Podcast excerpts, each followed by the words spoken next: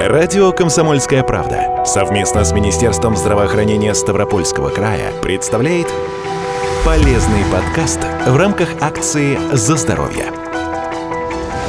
Всемирная организация здравоохранения сообщает примерно о трех десятках заболеваний, течение которых ухудшается под воздействием курения. Последствия вредной привычки ежегодно приводят к смерти около 6 миллионов человек в мире. В 1988 году ВОЗ учредила Всемирный день без табака, который ежегодно отмечается 31 мая. Курение – одна из самых распространенных вредных привычек среди россиян. И этот факт тревожит отечественных врачей, включая сомнологов. Почему сомнологов? Потому что курение – один из факторов развития нарушений дыхания во сне. Именно к этим специалистам идут курильщики, когда возникает проблема храпа кто, как не мы, в первую очередь сталкиваемся с первыми осложнениями курения.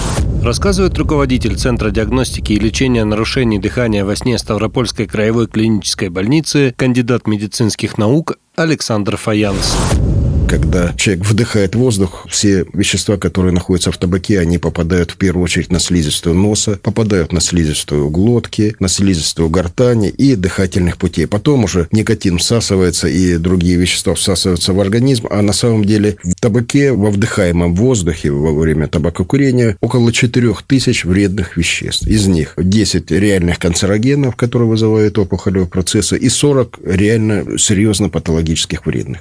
То есть, по сути дела, это реально травматирует. Кроме того, в выдыхаемом табаке дыме содержится угарный газ. Угарный газ, он обладает нейротоксическим действием и содержится большое количество смол. Таким образом, когда попадает постоянно, смотря от количества сигарет, вида табака, то есть во время курения происходит механическое воздействие на слизистую оболочку, то есть э, различного рода смолами, и кислотами – это химическое воздействие. Взаимодействие смол и кислот приводит к раздражению слизистой оболочки. Вслед Вследствие вот такого микротравмирования слизистой у человека возникает отек. Он бывает эпизодическим или хроническим. Это уже зависит от стажа и активности курильщика. Плюс угарный газ при курении приводит к тому, что барьерная функция слизистых носа, носоглотки и глотки нарушается. При этом, согласно статистике, курящие люди менее склонны обращаться за медицинской помощью, даже если отмечают у себя тревожные симптомы. Тот же храп, утомляемость или одышку. Воздействие на слизистые. Происходит отек отек. Это сужение. А у нас вообще организм такой, что у нас два состояния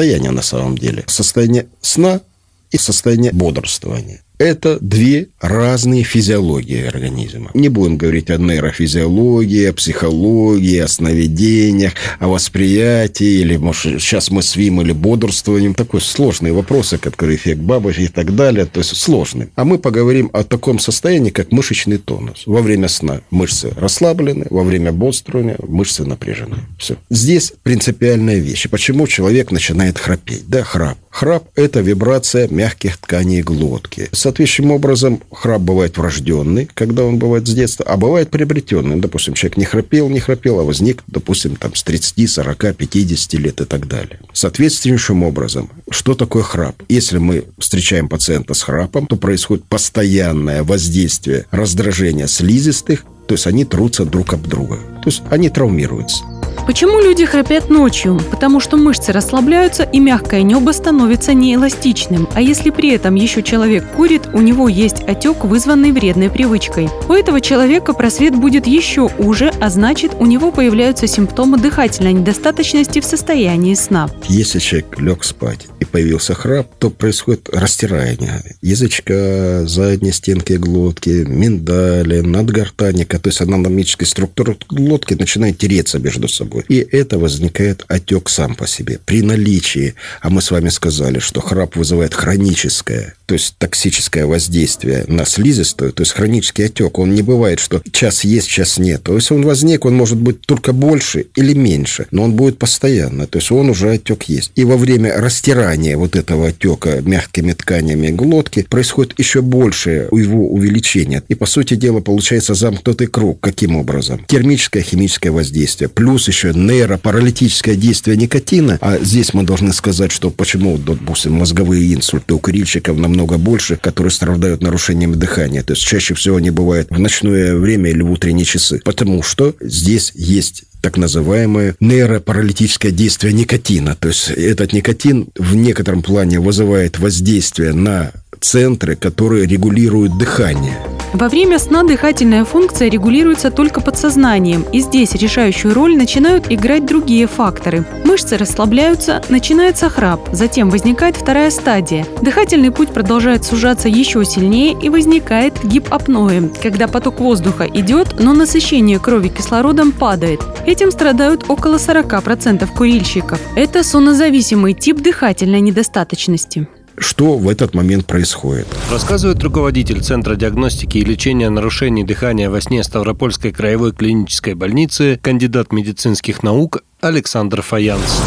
Когда не хватает кислорода, то происходит изменение гормонального фона в ночное время. То есть человека те гормоны, которые выполняют, и структура сна полностью меняется. Если мы во время сна имеем пять циклов сна, первый, второй, третий, четвертый, и стадии сна, которые имеют очень важное значение, то при вот этих вот нарушениях дыхания, при апное, гипопное, при храпе, они начинают перемешиваться. Если вот, допустим, в первой стадии сна вырабатываются гормоны щитовидной железы, во второй стадии сна вырабатываются гормоны печени и поджелудочной железы, в третьей стадии сна вырабатываются женские половинные гормоны, в четвертой мужские, в пятой вырабатываются вырабатываются иммунитеты, гормоны, которые ответственны за ожирение и так далее. Представляете, во время сна вырабатывается в каждой структуре сна до 75% наших гормонов. Не днем они вырабатывают, днем в основном стрессовые, а ночью вот этот храп, эти остановки дыхания, которые еще подвержены нейротоксическим действиям никотина, начинает перемешиваться вообще, то есть э, организм не понимает, как ему себя поступать. И называется, появляется такой новый термин, как дизритмия, то есть нарушение организма, выработки гормонов, нарушение ритма сердца, нарушение ритма дыхания. И вот вам, пожалуйста, последствия курения. Результаты многочисленных исследований говорят о том, что риск храпа для курильщиков примерно в два раза выше, чем для некурящих.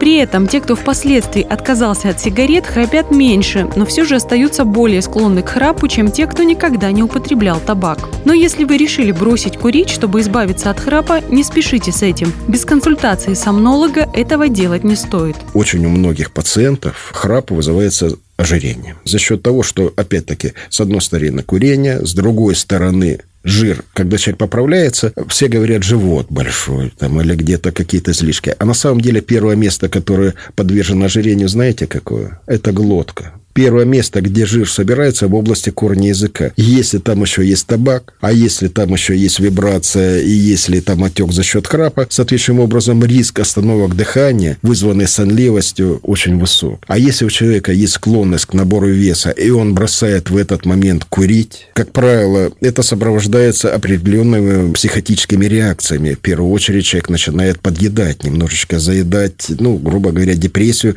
и тревогу, связанную с теми волевыми актами, которые он совершает при отказе от курения. И соответствующим образом появляется чувство голода. Он начинает подъедать, и он еще больше поправляется. Таким образом, у него состояние по храпу ухудшаться может во время бросания, во время набора веса. Поэтому мы сначала должны оценить состояние слизистых и потом сделать маленькую хотя бы программу похудения. Пускай человек похудеет, 3-5 килограмм сбросит, а потом бросает курить. Заядлые курильщики в течение ночи могут испытывать своеобразное никотиновое голодание, дыхание, и это нередко приводит к дополнительным пробуждениям. При этом храпящий курильщик и без того страдает от нарушений дыхания, и дополнительные эпизоды пробуждения лишь усугубляют ситуацию. Несколько лет назад Джессика Браун написала книгу под названием «Поговорим о дыхании. Дар, который мы не ценим» и написала обращение для русскоязычных читателей.